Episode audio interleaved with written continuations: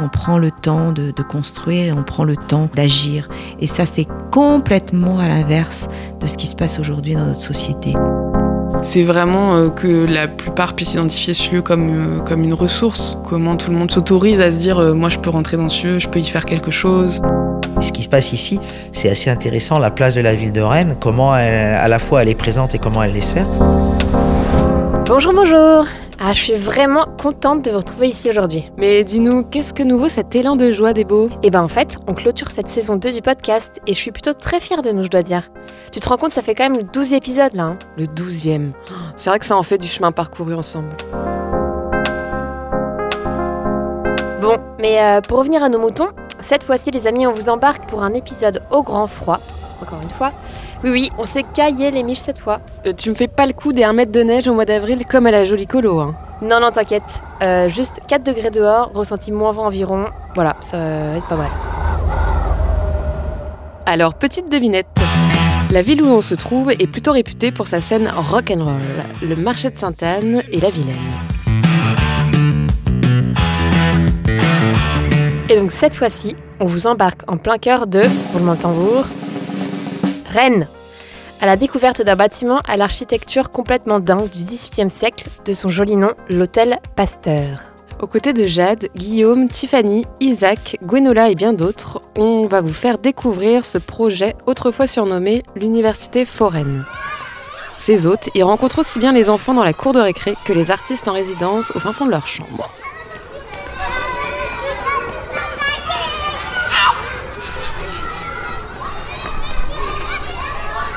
Attends, mais on va dans ce méga palais en face de nous là Mais non, pas du tout. Nous, on va juste à côté, le bâtiment de droite, juste derrière les deux grands arbres de la place. Bon, en attendant, on se gèle bien comme il faut. Allez, on rentre. Oui, en plus, je crois qu'on est attendu par Erwan Godet. C'est l'un des directeurs des premières assos qui a investi les lieux il y a maintenant presque 10 ans.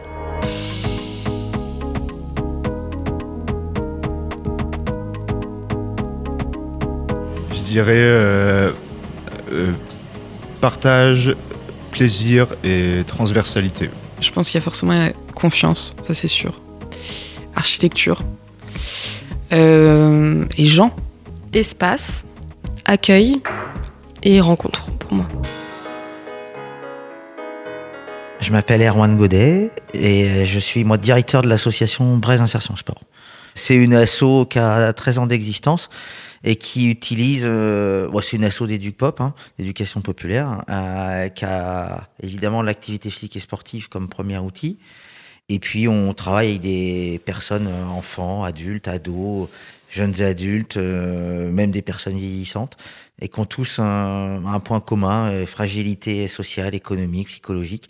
Et on travaille, nous, sur les... Bah, vous l'évoquiez tout à l'heure, la, question du l'émancipation, pouvoir agir et trouver par des entrées ludiques la capacité d'amener les gens à avoir envie de prendre un peu de fun dans la vie. C'est un bâtiment qui date du, du 19e siècle, donc il y a eu pas mal... les usages ont principalement été autour de de la médecine et, et de la fac. Et euh, donc euh, ce bâtiment, ça faisait quand même, comme je dis, une bonne vingtaine d'années que, hormis le rez-de-chaussée, il n'y avait plus rien. Et euh, c'est un bâtiment qui, appartenait à la ville, mais qui avait été mis à disposition à l'université. Mais l'université avait transféré à peu près toutes ses activités, à part la fac dentaire qui était restée. Donc il y avait et ça devenait un gouffre financier pour pour la ville. C'est pour ça que la ville s'est posé la question qu'est-ce qu'elle en fait? Et euh, une partie de la communauté scientifique avait envie d'en faire un musée. Donc il était question peut-être d'en faire un musée, mais la ville voulait pas mettre euh, spécialement d'argent dans un musée. Et l'université, elle, avait envie, mais elle n'avait pas trop les moyens de payer. Quoi.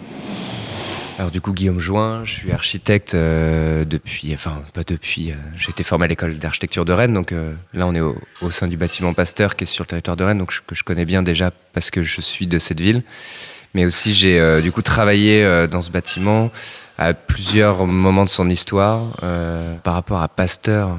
Déjà, bah, en fait, Pasteur a une, eu une double vie finalement, enfin même une triple, puisqu'elle a été faculté des sciences, puis faculté dentaire, puis abandonnée une première fois. Enfin, elle a abandonné même deux fois dans son histoire. Et ensuite devenu un espace d'expérimentation sociale et politique qui est devenu l'Université foraine et qui est devenu du coup le projet Pasteur.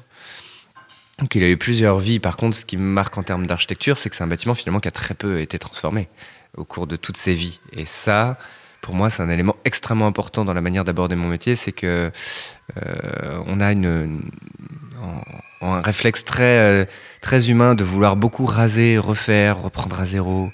Et en fait, on passe beaucoup de temps à déployer énormément de moyens pour casser et refaire plutôt que de développer des outils de réflexion pour essayer de transformer tels que les lieux sont. Le bâtiment aujourd'hui accueille librement, c'est une place publique avec un toit, les gens l'appellent comme ça. Si je reviens à la question aussi de la métaphore architecturale. Et ce qui est aussi extrêmement euh, important ici, c'est qu'on a, c'est un bâtiment qui est en plein centre-ville, euh, qui a une prestance architecturale très noble, puisque c'est un bâtiment, euh, voilà, 1890, prestigieux, très impressionnant. Et ce qui fait d'ailleurs cette difficulté aujourd'hui, c'est qu'il y a des gens qui, qui ont du mal à, s'approprier ce lieu, ou en tout cas qui ont du mal à franchir le seuil, parce qu'ils prennent ça comme un bâtiment très, très gros, très impressionnant, très institutionnel, alors que finalement c'est une place publique avec un toit. Et il y a tout ce travail justement qui est, je pense, un des enjeux de l'association aujourd'hui, bah, c'est ça. C'est de, euh, de démystifier en fait ce que l'image que renvoie l'architecture de ce bâtiment. Donc bonjour, je suis Sylvie Robert, je suis donc euh, parlementaire, je suis sénatrice et je suis vice-présidente de la commission culture et éducation du Sénat et je suis sénatrice d'un département qui s'appelle l'île-et-Vilaine euh, et j'ai été très longtemps élue dans cette belle métropole qu'est Rennes. Il y avait un projet qui était initié par Patrick Bouchin euh, et qui avait consisté à identifier des lieux euh, un peu improbables dans cette métropole où on pouvait euh, voilà, travailler sur ce qu'il appelait ou ce qu'il appelle l'université foraine. Pasteur en faisait partie. Mais les, choses s'étaient arrêtées et au changement de municipalité, de maire, entre l'ancien maire Daniel Delaveau et la maire actuelle Nathalie Appéré, la question s'est posée de savoir est-ce qu'on continuait l'université foraine et surtout euh, que devenait cette, ce bâtiment Pasteur et donc euh, cet objet-là euh, qui, qui, se voyait finalement devenir peu à peu vide de, de, de à la fois de, de, son histoire parce que l'université est partie, le centre dentaire partait, qu'est-ce qu'on allait en faire? Et quand il y a beaucoup d'exemples comme ça dans les villes aujourd'hui, c'est-à-dire du patrimoine, que ce soit industriel ou patrimoine euh, historique, qui, euh, pour des raisons diverses variées, d'ailleurs qui appartiennent euh, parfois à des ministères, eh bien, tout d'un coup, redeviennent dans les propriétés, et souvent c'est des villes, et là, les maires se retrouvent dans une situation où, voilà, il faut se poser la question, qu'est-ce qu'on va en faire? Et là, il y a deux solutions. Ou on confie ça à un investisseur privé, et vous avez ce magnifique hôpital à Marseille qui est devenu un magnifique hôtel, c'est une, mais il y en a de luxe, mais voilà. Mais il y a plein d'autres, plein d'autres exemples. Ou alors on le garde en maîtrise publique. Et ça a été déterminant, c'est-à-dire la décision de Nathalie Appéré en tout début de son mandat de dire non, on le garde en maîtrise publique, euh, ça a été quand même euh, la première étape et cette étape-là a été déterminante pour se dire après qu'est-ce qu'on en fait? Et euh, c'est de, de, là qu'est partie en, en, réalité toute l'histoire de Pasteur et toute l'aventure qui a été une aventure pour moi en tant qu'élu euh, euh, assez extraordinaire parce que euh, parce que forcément ça demandait à à, à la fois à, me mettre dans une position un peu particulière qui était je m'autorise à dire au conseil municipal que je ne sais pas ce qui va se passer à Pasteur. Et je peux vous dire que politiquement ça n'est pas facile et que quand l'opposition me, disait mais Madame Robert qu'est-ce qui va se passer à Pasteur? et que je leur disais je ne sais pas et on va travailler par l'appropriation, par la culturation, par euh, voilà un projet qui va finalement se révéler en marchant. Je vous dirai euh, plus tard ce que ça devient. Là, je peux vous dire que c'est pas c'est pas facile.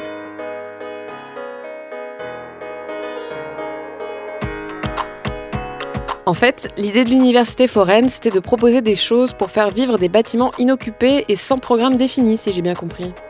C'est exactement ça. Et c'était aussi de voir les projets qui pouvaient émerger par la participation citoyenne avec un minimum d'intervention. En tout cas, c'est assez inédit ce que la mairie et les élus se sont autorisés à faire il y a 10 ans. T'imagines? C'est même culotté.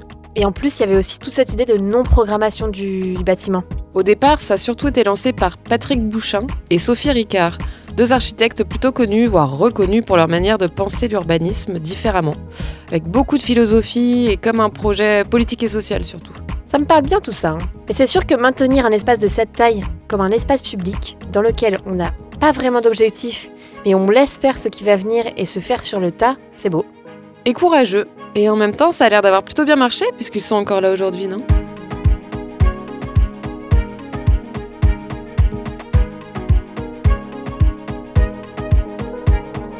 Je suis Fabienne de Pège, je suis euh, directrice de l'école Pasteur et maîtresse des petits et des moyens cette année.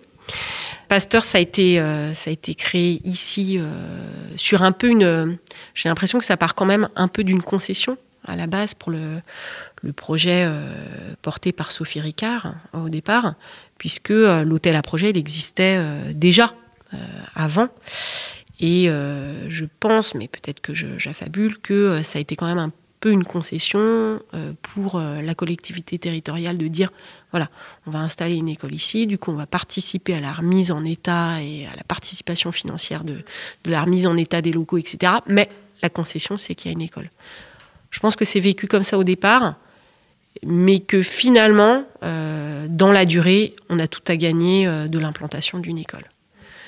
Parce que en dépit de la, multitude des publics qui pouvaient être euh, accueillis dans l'hôtel à projet, pour les expériences accueillies, euh, ça restait quand même un peu un entre-soi. Je pense qu'il y avait quelqu'un qui validait la présence d'hôtes pour une euh, donnée, durée, une durée donnée, et que tout à chacun s'autorisait pas à rentrer dans l'hôtel à projet. À tort, à tort. Mais en tout cas, il y a quand même une marche à franchir. Et la présence de l'école euh, maternelle ouvre complètement euh, les possibles, c'est-à-dire que mes petits élèves entre 2 et 6 ans y vont, et donc ont une familiarité et puis une, confiance à franchir cette porte monumentale. Là. Leur famille les accompagne, et donc il y a une, sorte d'acclimatation et puis de il n'y a plus de frontières quoi c'est à dire que oui on est autorisé à rentrer oui c'est mon école euh, et en plus, il s'y passe des choses euh, au-dessus. Euh, donc, euh, je pense que l'école, c'est une ouverture encore plus franche. Ce lieu nous oblige quand même à beaucoup prendre du recul et à réfléchir ensemble à nos possibles. Et donc, on a passé cette, première vision qui consistait à dire ah ben, on reçoit beaucoup. Nos élèves sont les premiers spectateurs de ce qui se passe là-haut. Parce qu'en fait, on a compris que nous aussi, on apportait beaucoup à là-haut. Euh, en l'occurrence, il y a des, gens qui montent euh, des projets, euh, mais, variés. Hein. Ça peut être sur la production d'écrits, sur du, spectacle, sur de la manipulation de, de, matériaux et tout ça. Et finalement, ils utilisent notre public comme première, première, premier rapport avec le public et éventuellement ils réajustent après. nous dire comment tu t'appelles déjà Armel. Et Armel, tu es en quelle classe? Grande section. tu l'aimes bien L'école à Hôtel Pasteur? Pourquoi tu l'aimes bien? Parce, parce que parce qu'il y a des jeux devant et, elle est bien. Il y a même des, il y a des robots, des expositions. Les robots? Qu'est-ce qu'ils font les robots ici? En fait, en fait il peut y avoir des jeux où on fait, le, on fait le chemin avec le robot et, on, il fait la même chose. Aujourd'hui, par exemple, qu'est-ce que vous avez fait hum, La fête euh, Je sais pas vraiment, mais en, tout cas, on a mangé des bonbons, des gâteaux, deux fois des bonbons, deux fois des gâteaux si on avait envie. Et, et, on, et, et on a dansé, on a fait plein de trucs. En fait, on a fait la, dans la salle de motricité. Je fonds avec ce petit chou. C'est vraiment une autre ambiance avec une école en plein milieu d'un projet comme celui-là. Oui, c'est sûr. C'est la première fois qu'on voit ça et je sais pas comment dire, mais l'énergie n'est pas du tout la même. C'est plein de joie, direct quand tu rentres, entendre crier, jouer dans la cour quand tu traverses les étages de ce grand bâtiment, c'est quelque chose. Et encore, t'as pas tout entendu. Ici, il y a aussi trois classes bilingues en français breton. Tu, connais quelques mots bretons Pas du tout.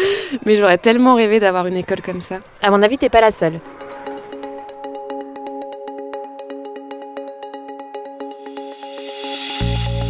En tout cas, ça questionne pas mal à l'endroit de l'éducation, ce qu'on pourrait faire et imaginer demain.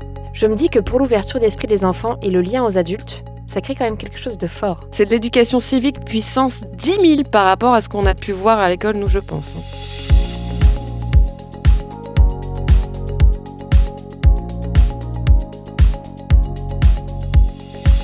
Bon, et maintenant qu'on a bien parlé de l'école, ça me donne envie de découvrir les autres espaces. Ça se compte quand même en milliers de mètres carrés cet endroit. Bon, eh bien, allons toquer à la porte des concierges du lieu. Il y aura bien quelqu'un pour nous faire un petit tour du propriétaire.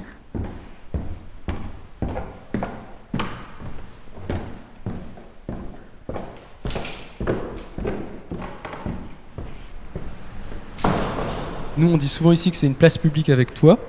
Donc l'idée, c'est qu'on peut venir quand on le veut, euh, dans la journée, euh, déambuler, se poser, travailler, manger ici. Euh, voilà, c'est complètement libre. Après, on ne peut pas garantir le fait qu'il y ait une place, parce que justement, parfois c'est occupé, parfois non. mais on arrive toujours à trouver un endroit pour pouvoir se poser. Et là, du coup, ici, c'est la grande galerie donc avec les anciennes paillasses encore euh, de la faculté dentaire euh, qui ont été rénovées. Et euh, ici, il se passe plein de choses, aussi bien des ateliers, des tables rondes, quand il y a besoin d'un concert, une performance artistique, un défilé. voilà, il s'est passé plein de choses très différentes ici.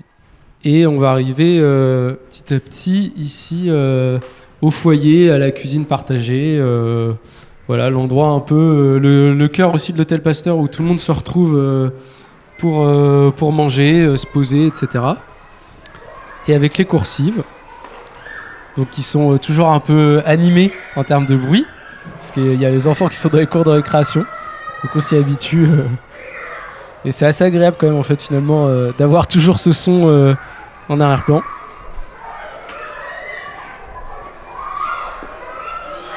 On va monter au deuxième étage.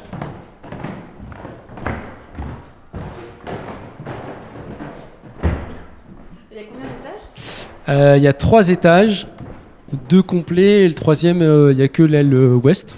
Et là, on peut rentrer dans souvent l'espace que les personnes aiment beaucoup, les appartements avec vue. Le parc Tabor, le, palais aussi Magdalena à côté. et, puis, et puis voilà, en même temps, on voit aussi les du lab. On, est un peu en surplomb sur les du lab, les cours de récréation, le foyer. Et c'est une pièce qui est super lumineuse avec ses grandes baies vitrées. Euh. Donc voilà, et la particularité de cette pièce, c'est que c'est vraiment la seule qu'on garde blanche dans tout l'hôtel. Euh, parce que en gros, c'est la petite pièce qu'on essaye un peu de réserver aux expositions quand il y en a. On n'accueille pas forcément beaucoup d'expositions, parce qu'on est plutôt euh, avant tout un lieu du faire et de l'expérimentation. Il faut savoir qu'ici, en fait, nous, à l'hôtel Pasteur, on, ne fait pas euh, de prestations de services ou de location, etc. Donc les, pardon. Donc les, personnes, quand elles viennent, euh, c'est à elles aussi de s'approprier l'espace, de venir l'aménager comme elles le souhaitent. Elles peuvent bouger les, meubles, euh, les, tables, les chaises, etc. voilà, elles font aussi le ménage à la fin s'il y a besoin. c'est vraiment un espace en fait qui est géré collectivement par les personnes qui viennent. Moi, je suis Gwenola, Gwenola Drier, et je suis concierge ici à Pasteur, dans cette euh, équipe conciergerie. Et euh, voilà, la coordination générale. On est sur un budget qu'on présente qui est autour de 300 000 euros à peu près. Euh, ça peut être un petit peu plus euh, sur l'année à venir. Euh, avec en fait des proportions. À l'intérieur, on fait rentrer aussi une économie contributive. C'est-à-dire qu'on fait rentrer vraiment dans notre comptabilité. Et ça, je pense que c'est un peu ce qui peut différencier d'autres projets. toute la partie finalement euh, tout ce à quoi prennent part en fait les hôtes du lieu. Euh, donc ici, quand on vient, on ne sait pas, il n'y a pas de location d'espace. On n'est pas rentré dans un principe euh, comme ça peut être le cas dans pas mal de tiers lieux, et c'est des modèles économiques tout à fait possibles aussi, donc de location d'espace, etc. Là, on n'a pas voulu rentrer dans cette logique-là parce qu'on savait, en étant en plein cœur de ville, qu'on était aussi très convoité finalement, donc on préférait euh, être dans une logique de renouvellement permanent, de donner la chance un peu de manière très solidaire aussi à, des projets très différents, à des initiatives très différentes. Euh, du coup, on est sur un mode d'adhésion, après libre et conscient, avec l'idée du coup euh, que c'est vraiment à partir d'un centime Donc pour aussi euh, signifier que ça peut être vraiment aussi très peu. Euh, mais comme ça peut être aussi bien plus. Donc euh, ceux qui ont les moyens ou qui ont l'habitude aussi, parce que ça répond vraiment à un besoin d'avoir un espace sur un temps donné et que c'était presque prévu dans leur budget, eh ben, peuvent aussi contribuer davantage. Et donc ils vont juste être adhérents et du coup ils vont, ils vont faire signe en fait de la, manière dont ils veulent prendre part du coup au projet ou comment ils veulent soutenir finalement le projet. Du coup, on a assez peu de recettes puisqu'on on s'est défendu aussi comme un lieu non marchand. Euh, j'expliquais, mais c'est vrai que euh, nous, on ne peut pas avoir euh, un restaurant ou un bar parce que justement, on est au-dessus d'une école maternelle. En tout cas, on parle de licence, vente d'alcool, etc. Donc, le parti pris était vraiment de défendre finalement le lieu comme un lieu non marchand. Ça a été un peu dans les différentes discussions sur le modèle économique ce qui a émergé et de se dire, bah, en faisons-en une force, enfin, profitons-en de cette, profitons de cette force. aussi parce que l'idée, c'est de travailler aussi sur un lieu en plein centre ville qui est euh, qui soit voilà dans une fabrique de la ville qu'on souhaite solidaire, donc euh, qui permettent de d'accueillir des personnes qui sont pas forcément euh, justement dans une situation de consommer, ou alors qu'au centre-ville souvent quand même c'est majoritairement des commerces ou c'est quand même ça souvent qui est proposé. Donc là, ce petit décalage permet d'être dans cette autre économie. Maintenant, du coup, bah, quand on n'a pas beaucoup de recettes propres, évidemment, il faut quand même trouver des, des, moyens de fonctionner. Pour animer, entre guillemets, tout ça, euh, on a une, une, subvention de la ville de Rennes, euh, donc, qui est très majoritaire aujourd'hui. C'est quand même eux qui sont les plus, plus majoritaires. On a un financement aussi du département dans le cadre du contrat de territoire. Et puis, on a eu depuis, euh, du coup, 2021, une subvention aussi du ministère de l'Éducation et de la Jeunesse euh, plus directement sur le volet recherche-action. C'est euh, donc un, fonds GEP recherche et du coup ça permet d'accompagner un des postes de, des concierges, de notre conciergerie. À partir du moment où la porte est ouverte, tout le monde peut rentrer et tout le monde peut euh, déambuler dans les espaces, éventuellement s'asseoir si c'est possible. voilà. Donc ça c'est aussi quelque chose d'important à savoir et à, et à, diffuser aussi autour de soi pour, pour se dire que c'est un lieu qui est ouvert. C'est ça. Ben oui, c'est ça, parce qu'il y, a, y a quand même toujours la grande porte qui. Mais oui, qui, qui, qui faut franchir. Ouais, il faut franchir la grande ouais. Alors, euh, moi, c'est Jade et je suis concierge euh, à l'Hôtel Pasteur, donc l'équipe salariée euh, de l'association L'Hôtel Pasteur. Et là, on est dans le foyer, euh, le foyer qui est le lieu partagé entre l'Édulab et l'Hôtel Pasteur. Concierge, c'est quelqu'un qui ouvre des portes et qui donne des clés avec tous les sens que ça comprend. Et j'aime bien cette définition-là parce qu'en fait, elle relie euh, le côté concret des choses de ouais en fait on fait du ménage. Ouais on, on ouvre des portes et et, euh, et, voilà. Et en même temps bah, ça veut dire beaucoup de choses. Ça veut dire que quand tu donnes une clé à quelqu'un ça a une portée symbolique aussi. Quand euh, quand tu mets des gens ensemble et, et, que tu fais du lien ça crée aussi quelque chose. Tout le monde peut faire aussi la coordination, coordination du lieu dans à la fois dans les concierges mais aussi à la fois dans le lieu quoi. Voilà. Euh, est-ce que vous faites du commérage aussi? de ouf.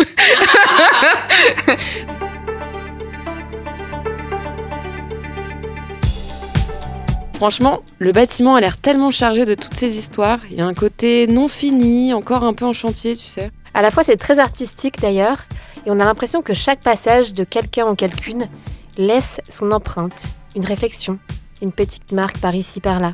Ouais, je vois bien ce que tu veux dire. Ça lui donne une forme de vie, ça raconte une histoire au travers des mois et années passées. Exactement. Et ce sujet d'économie contributive aussi, c'est quand même assez novateur, tu trouves pas? Oui, ça responsabilise pas mal de gens.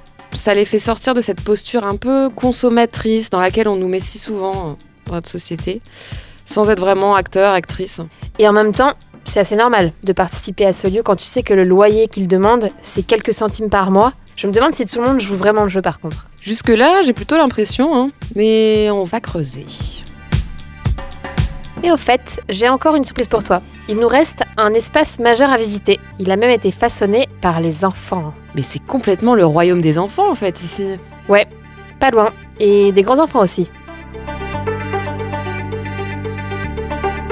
Bonjour, donc euh, moi c'est Maëlle. Euh, je suis médiatrice numérique à l'Edulab Pasteur. Et moi, c'est Yvan, je suis le second médiateur numérique de l'EduLab Pasteur. Alors, l'EduLab, c'est euh, l'anacronyme de laboratoire éducatif. Donc, l'EduLab, c'est un lieu en régie municipale. Donc on est un service public qui est dédié à l'accompagnement de structures, personnes, individus, quels qu'ils soient, quelle que soit leur forme, qui souhaitent mener des projets en rapport avec le numérique, avec un axe éducatif. On est un modèle unique en France actuellement. Euh, on est le, donc le seul euh, EduLab, euh, Fab Lab intégralement géré par une municipalité. Et donc on fait également partie du réseau des Fab Labs de Rennes, qui comporte à peu près une quinzaine d'établissements avec chacun leur, leur spécificité. Maëlle et moi, on facilite les usages, on accompagne au fur et à mesure, le but c'est qu'une communauté se mette en place et que la communauté en fait s'auto-alimente, que ce soit les gens qui ont déjà mis des choses en place ici, qui connaissent les outils, qui puissent accueillir et initier ceux et celles qui arrivent ensuite. Pour que nous en fait on puisse se détacher et nous concentrer sur les vraiment les nouveaux arrivants, ceux qui ont des projets assez compliqués, qui demandent vraiment beaucoup d'accompagnement. Et moi, je voulais juste terminer par rapport à la, à ce que les enfants ont décidé d'avoir dans le, dans le lieu. Donc on peut voir en fait euh, tous les tuyaux, euh, tous les euh, câbles électriques, les tuyaux de chaufferie apparents. Donc ça c'est ce qu'on peut retrouver partout dans, le, dans le lieu. Donc ça c'est vraiment les enfants qui ont décidé en fait de montrer comment tout fonctionne. on va aussi pouvoir voir, on va aller dans les autres espaces. Ah non. on va aussi voir beaucoup de, un petit, toujours un endroit en fait un petit peu plus caché euh, en pente, on va dire le côté, euh, le côté euh, jardin. les enfants, en fait, ils se sont fait beaucoup de cabanes pendant le, leur classe transplantée et ils avaient envie de retrouver un petit peu ce, cet environnement un petit peu où on s'isole, on se cache du regard des autres. Donc, dans les, chaque espace, il y a toujours un petit coin un petit peu plus caché et l'autre espace beaucoup plus lumineux où là, on peut discuter ensemble, expérimenter ensemble avec des grandes verrières. Tu vois, quand on parle de redonner du pouvoir d'agir aux citoyens et citoyennes, et eh ben là, je trouve qu'on est en plein dedans. Dans quel sens tu vois ça exactement? Ben, si t'as un projet qui appartient à la mairie et donc payé par de l'argent public, qui permet l'émancipation des publics pour réaliser leurs projets, sans jugement, quel qu'il soit, et en plus, on les accompagne à devenir autonomes sur ça. Ouais, c'est vrai. J'aime beaucoup le fait que les espaces aient été pensés autant par les enfants. Et ça touche aussi du doigt le fait de donner plus de pouvoir de décision aux enfants dans nos systèmes démocratiques. Oh mais attends. Tu sens là l'odeur de gâteau à l'orange Ça me donne hyper faim. Ouais, c'est clair, ça sent trop bon. Je crois que ça vient du foyer juste en face là. Tu veux dire ce bâtiment en forme de toit Tout en verre, posé sur la coursive entre les deux grandes cours de l'école? Ça a l'air trop canon. Celui-là même. Tiens, viens, on va voir si un bout de gâteau s'échappe de là.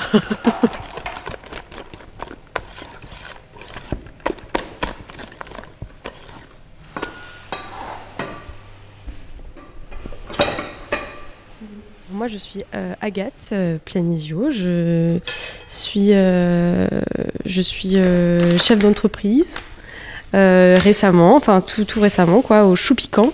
C'est le restaurant qu'on est en train d'ouvrir avec mon associé Karat et mon autre associé Manon au Frac Bretagne.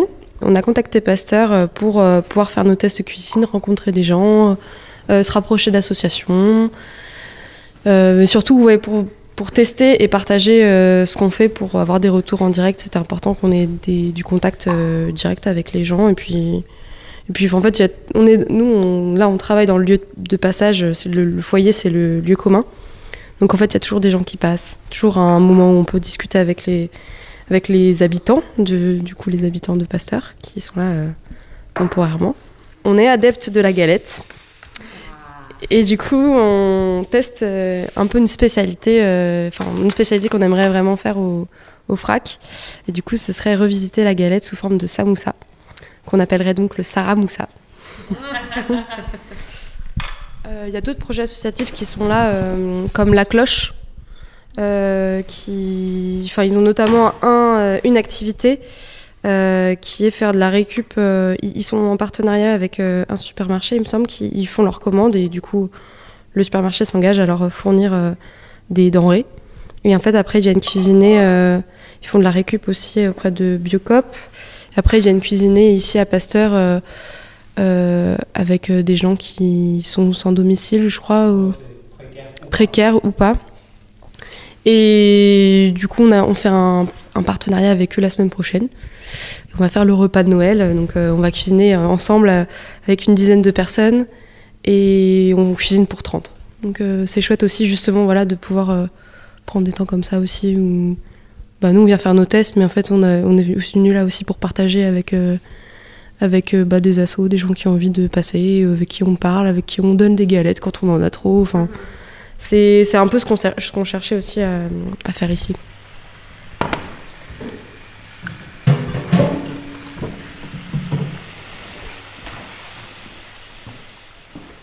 Et si on continuait notre petit tour du côté des chambres Quelles chambres Eh ben, tu sais, les chambres, c'est les pièces de résidence des hôtes, ce qu'on appelle les hôtes ici, qui sont là pour euh, de 3 jours à 3 mois. Et on m'a parlé de quelques projets à ne vraiment pas rater. Allez, c'est parti, je te suis.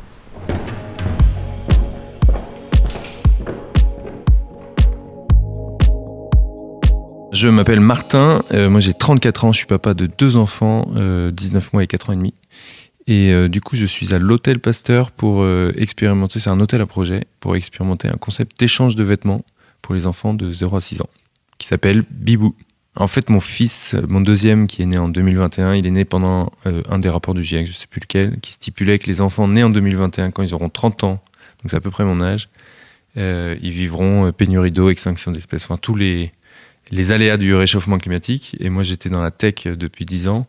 Et en fait, je me suis dit qu'il fallait que j'utilise mes compétences au service d'un projet à impact. du coup, j'ai quitté mon boulot il y a quelques temps et j'ai réfléchi à comment, enfin, où est-ce que je peux avoir de l'impact. Et donc, je me suis donné comme mission d'aider les gens à mieux consommer. Et comme j'étais dans les vêtements avec mon, avec mon fils, euh, bah, on a réfléchi à ça. Et puis, on a, je teste ce, ce projet-là suite à ça. En fait, le foncier, c'est un des problèmes majeurs. Notamment à Rennes, ça coûte très très cher. Et du coup, c'est bah, dans des projets comme ça, euh, ça peut vite mettre des frais fixes qui sont, qui sont conséquents. Donc, euh, avoir un temps, trois mois, c'est court, mais en même temps, ça te permet d'apprendre plein de choses. Euh, donc ça m'a permis de tester, de concrétiser le projet, de tester la version payante, d'avoir pas mal d'articles dans la presse, etc. pour euh, aller un peu plus loin. Euh, et comment j'utilise l'espace? Bah, En fait, j'ai deux pièces, donc c'est trop cool parce que j'ai une pièce qui est, franchement, moi je la trouve très très belle. Et du coup, ça permet de faire l'espace, entre guillemets, boutique.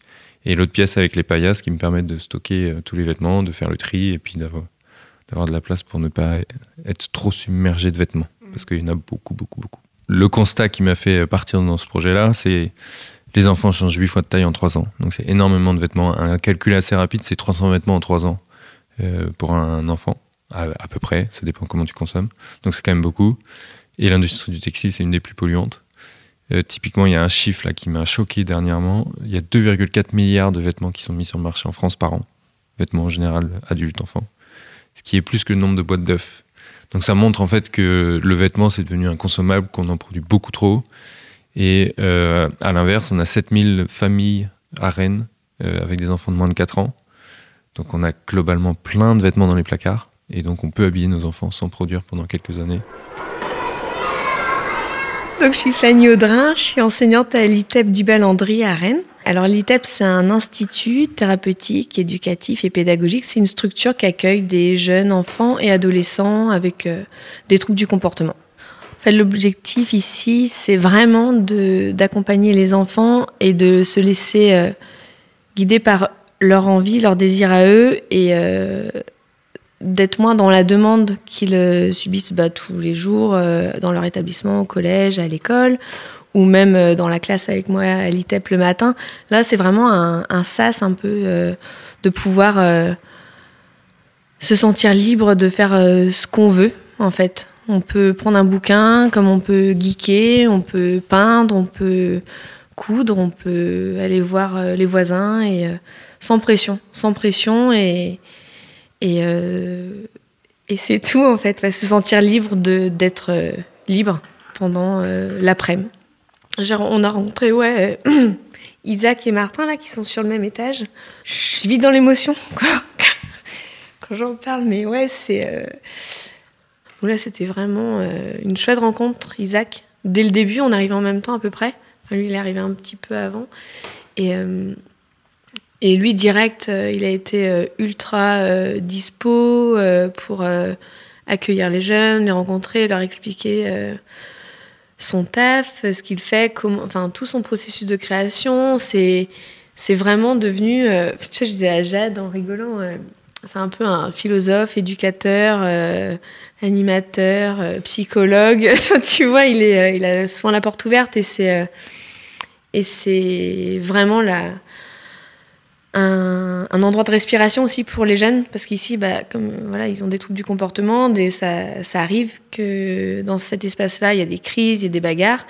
Donc hop, on coupe le groupe et puis euh, euh, plusieurs fois, des jeunes sont allés euh, voir Isaac. Enfin, en fait, le fait de traverser là, cette galerie qui des fois est vide, des fois il y a une mise en place comme aujourd'hui là de d'expo, des fois il y a une expo.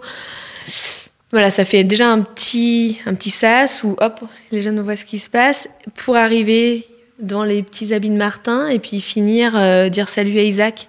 Et hop, après, c'est juste ça en fait, cette déambulation peut permettre un, un retour au calme et puis à l'apaisement. Et donc, juste pour ça, c'est ultra magique. Et euh, donc, Isaac, c'est vraiment une super rencontre de, à l'Hôtel Pasteur, Martin aussi.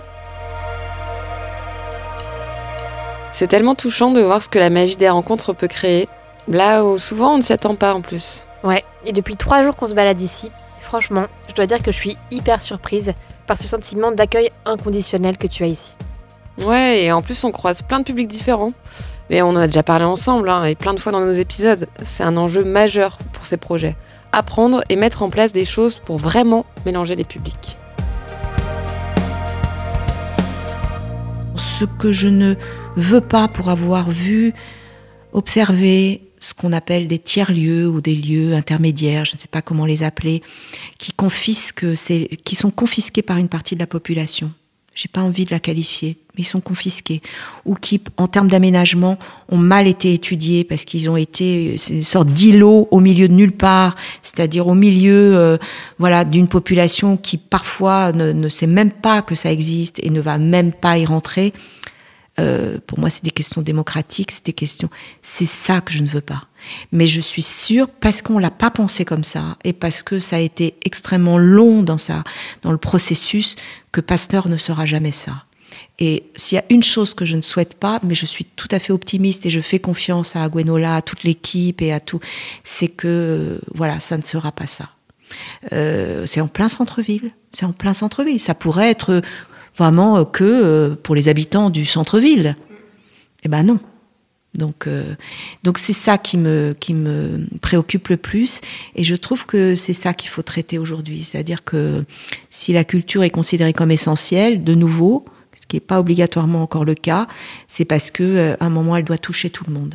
Et si on ne se pose pas les questions du rapport à la culture de nos concitoyens aujourd'hui, en faisant en sorte que des lieux emblématiques, parce que Pasteur c'est un lieu simple quand même. Il est imposant, il est qu'une bibliothèque, qu'un théâtre ne se pose pas toutes ces questions aujourd'hui.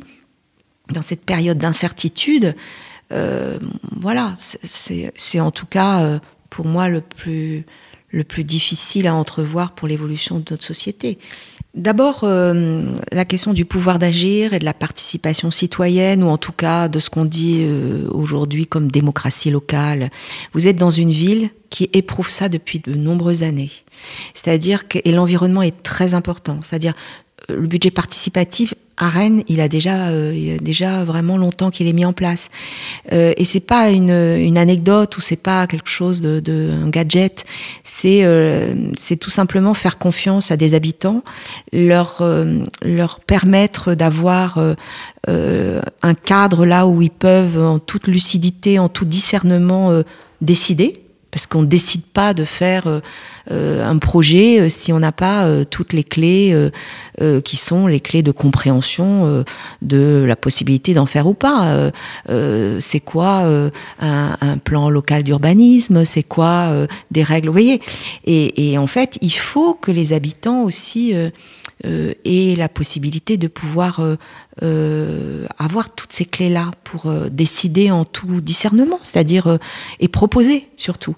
Et donc il y a un environnement déjà propice, je dirais, à cette question de la participation, en tout cas des habitants à, un projet. et quand vous voyez dans cette ville, il y a énormément de réalisations qui, qui partent du budget participatif. Hein c'est le budget participatif. Ce sont les habitants qui ont choisi, qui ont proposé, et là, après, l'élu décide, mais tout a été, euh, c'est-à-dire qu'il y a un cadre là aussi avec des droits et des devoirs, des règles et des, euh, mais à l'intérieur de ça, il y a de la liberté, il y a euh, la confiance et, et, en fait, Pasteur incarne un peu tout ça. Là où Pasteur réinterroge vachement la démocratie, c'est que c'est une question déjà pour moi, de, de confiance. C'est-à-dire que le décideur à l'époque, donc euh, Daniel Delaveau, qui était le maire de Rennes, qui a fait confiance du coup à notre atelier commun, enfin à Patrick Bouchin et à Sophie Ricard et toute son équipe, pour, euh, pour euh, expérimenter quelque chose dans ce bâtiment. C'était déjà une, passation de confiance. C'est-à-dire que le décideur un peu change de posture, se dit bon, bah, là, en fait, je, je, ne sais pas quoi décider, j'ai pas de j'ai pas de piste. Donc juste, je vais me laisser le temps de la réflexion et puis je vais du coup confier cette réflexion à des gens euh, autres, euh, avec un regard extérieur. En plus, Sophie Ricard n'était pas de Rennes à l'époque quand elle a été installée en permanence. Je pense que c'était une qualité. Et, euh, du coup, voilà, il a confié déjà cette, confiance à des, à des, praticiens. Ensuite, l'autre élément extrêmement important, c'est que cette confiance, elle a, du coup, Sophie Ricard, elle a porté cette confiance de l'élu vers chaque occupant et occupante du bâtiment. ce qui fait un peu l'histoire de Pasteur, c'est quand même que le bâtiment était vers 7 jours sur 7. Euh, avec quasiment qu'une seule clé. Et euh, Sophie Ricard n'était pas là 7 jours sur 7, mais tout le monde se passait la clé. Il n'y a, jamais eu d'accident, départ de feu, il n'y a jamais eu de problème, quoi que ce soit, alors que le bâtiment était suroccupé tout le temps. Et qu'il y avait, euh, avait pas forcément beaucoup de choses aux normes, il n'y avait parfois pas de sanitaire. Au début, on n'avait même pas de sanitaire. Donc les gens allaient dans la faculté quand même. Donc on rentrait dans la faculté pour aller au sanitaire. Et en fait, tout ça a marché. Et en fait, ce qui, pour moi, ce que ça crée en termes de démocratie, c'est c'est la question que, euh, en fait, euh, et là je vais du coup aussi citer Patrick Bouchin, un peu le problème de la démocratie bavarde qui finalement teste pas grand chose et qui, euh, qui est un peu plus dans l'esprit de consensus et de débat et, et surtout dans, enfin, avec aucune action concrète. Et du coup, là, où Pasteur est, je trouve, c'est un peu ça bouscule, c'est que, ça bouscule même largement, c'est que déjà cette histoire de délégation de confiance où le citoyen citoyenne ah, on lui confie la gestion d'un lieu quand même, c'est un peu ça, sa responsabilité du lieu, et, euh, le fait aussi d'avoir expérimenté concrètement. En fait, d'accepter que le, projet Pasteur était un projet qui s'est écrit en faisant, qu'il n'y pas de, pas, avait rien à attendre. Et c'est quand même dingue de se dire qu'aujourd'hui il y a eu un, espace politique euh, à Rennes pour exercer un projet qui n'avait pas forcément d'objectif à atteindre. Je suis Fabienne Kemener, euh, je suis membre, euh, je, c'est avant tout de ça dont on va parler aujourd'hui, euh, euh, membre du conseil collégial de Pasteur au titre de, du collège des, des partenaires. La démocratie, c'est le pouvoir du peuple et je crois que je préfère la notion de sociocratie, qui est le pouvoir du groupe. pourquoi? Parce que, enfin, j'oppose pas les deux mais je trouve, euh, j'aurais plus envie d'utiliser ce mot euh, par rapport à, ici, c'est-à-dire comment on fait naître euh, un groupe et on travaille sur sa sa, sa collégialité, son fonctionnement, sa, ses règles du jeu pour que le groupe puisse accompagner ce type euh, de développement de projet et aussi intégrer, ouvrir à d'autres euh, à travers euh, un fonctionnement avec des cercles. Enfin voilà, il y a, y, a, y a, quand même quelque chose qui pour moi est plus proche du fonctionnement sociocratique que la démocratie. C'est un bien grand mot et puis souvent je l'applique plutôt à quelque chose qui est plus large, plus à l'échelle d'un lieu comme ça. J'aurais plus envie de de, de, parler de ça. Et puis après, euh, pour moi, c'est surtout la, ce qui est fort, je, je trouve ici, c'est la notion de.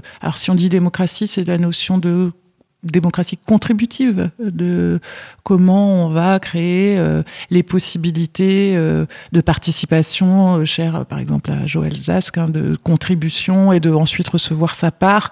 Et tout ça, évidemment, c'est quelque chose qui qui se travaille, euh, euh, je trouve quand même assez bien ici. Ouais. Pour moi, c'est vraiment un projet alors là qui remplit vraiment sa mission, euh, sa mission publique avec son comment dire tout ce qui le permet offre, propose. évidemment, on aimerait que ce soit toujours plus moi, je, je, dis toujours, allons de plus en plus dans l'espace public aussi, parce que c'est quand même l'espace où tu vas toucher euh, des publics et que de toute façon, dès que tu es dans un lieu, tu as forcément une barrière symbolique, surtout que c'est un lieu qui est assez impressionnant de par euh, son, son architecture euh, qui, est, qui est assez majestueuse, et donc du coup forcément un lieu euh, crée de la barrière symbolique, une porte, il faut la franchir. Est-ce que je me sens autorisée à le faire ou pas, selon ma classe sociale, d'où je viens? Est-ce que je suis légitime d'entrer là ou pas? Donc c'est pour ça que je dis souvent, euh, allons le plus possible dehors, qu'il y a souvent des deux. Hein, vous avez dû entendre parler de ces fêtes qui sont faites dehors, et je, trouve ça très heureux parce que c'est quand même euh, une façon de favoriser l'entrée après dans la, de faire, de passer la porte d'ici, mais mais oui, je pense que c'est euh, sa mission de service public est largement remplie. Ouais. Mm.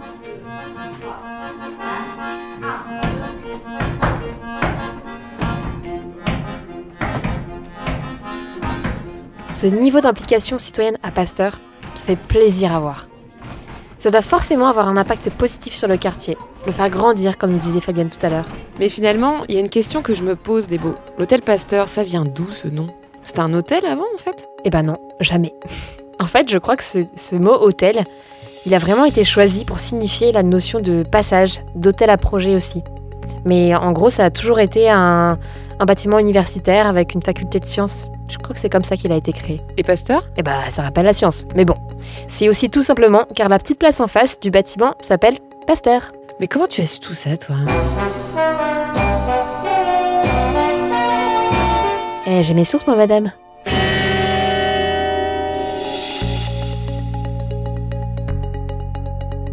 Quels sont les enjeux de demain Eh ben, pour Pasteur, en tout cas, je pense que c'est encore plus de données à avoir et à comprendre ce que c'est, ce qui se passe à l'intérieur euh, dans le lieu. Je pense que c'est aussi euh, préserver l'ADN en fait de ce lieu sur la diversité en fait des sphères d'activité dans le lieu, sur le fait qu'on on laisse toujours une place au social plus importante. euh, Enfin, elle va toujours être privilégiée. Euh, sur, euh, sur la notion de confiance, de donner la clé aux gens, sur la notion de rester ouvert, à partir du moment où la porte est ouverte, tout le monde rentre. Enfin, ces trucs-là, ça c'est important. Ensuite, il y a aussi, c'est forcément la notion de, de lieu partagé sur, euh, sur l'idée qu'au fur et à mesure, les frontières deviennent poreuses. Enfin, que ce soit vraiment pas anecdotique, qu'on soit les uns à côté des autres. Qu'à un moment, on se dise Ah voilà, mais en fait, l'école, elle est aussi dans les étages.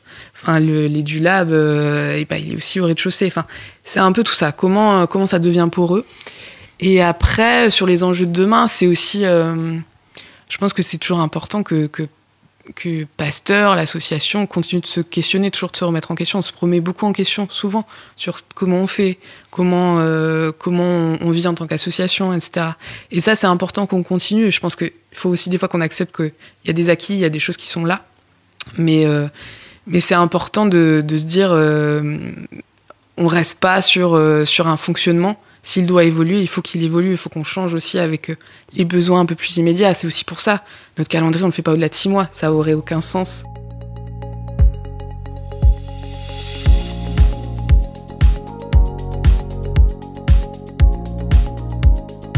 On mesure à nouveau l'importance du temps long dans les mots de Jade. Oui, et cette année, Pasteur fêtera ses 10 ans et il n'aurait jamais pu en arriver là sans vivre ces nombreuses étapes. C'est une énorme chance d'avoir le temps. C'est sûr que j'ai plutôt tendance à entendre les gens dire qu'ils ont jamais le temps, qu'ils courent partout, que l'inverse.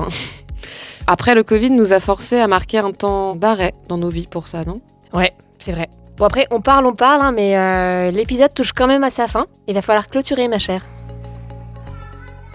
Qu'est-ce que tu retiens de beau, toi, ici? Eh bien d'abord, je crois, la faculté des gens à être présents, à offrir de leur temps. C'est ce que j'ai trouvé assez chouette ici. Et c'est marrant, mais euh, c'est comme si l'histoire de ce bâtiment nous transportait dans le temps. En parlant de ça, moi, c'est les lumières qu'on découvre dans les pièces. On n'en a pas encore parlé, mais ça raconte une histoire différente à chaque heure de la journée. Les gens en ont beaucoup parlé d'ailleurs, de cette lumière. Ouais, je suis d'accord. C'est très très poétique des fois. Il y a aussi la posture des politiques depuis le départ. Je suis pas certaine que tous les élus soient capables de lâcher autant la bride et de faire confiance pour que les gens décident de ce qu'ils ont envie de faire d'un lieu comme celui-là. J'aimerais rencontrer plus de gens comme ça, tu vois.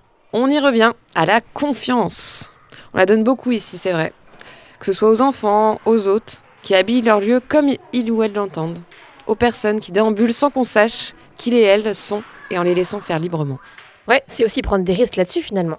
D'ailleurs, Jade nous a donné une clé symbolique du bâtiment avant de partir. C'est trop beau comme cadeau.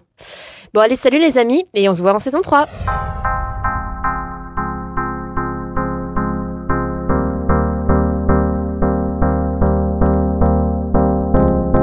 Merci d'avoir écouté ce nouvel épisode de Tas de Beaulieu.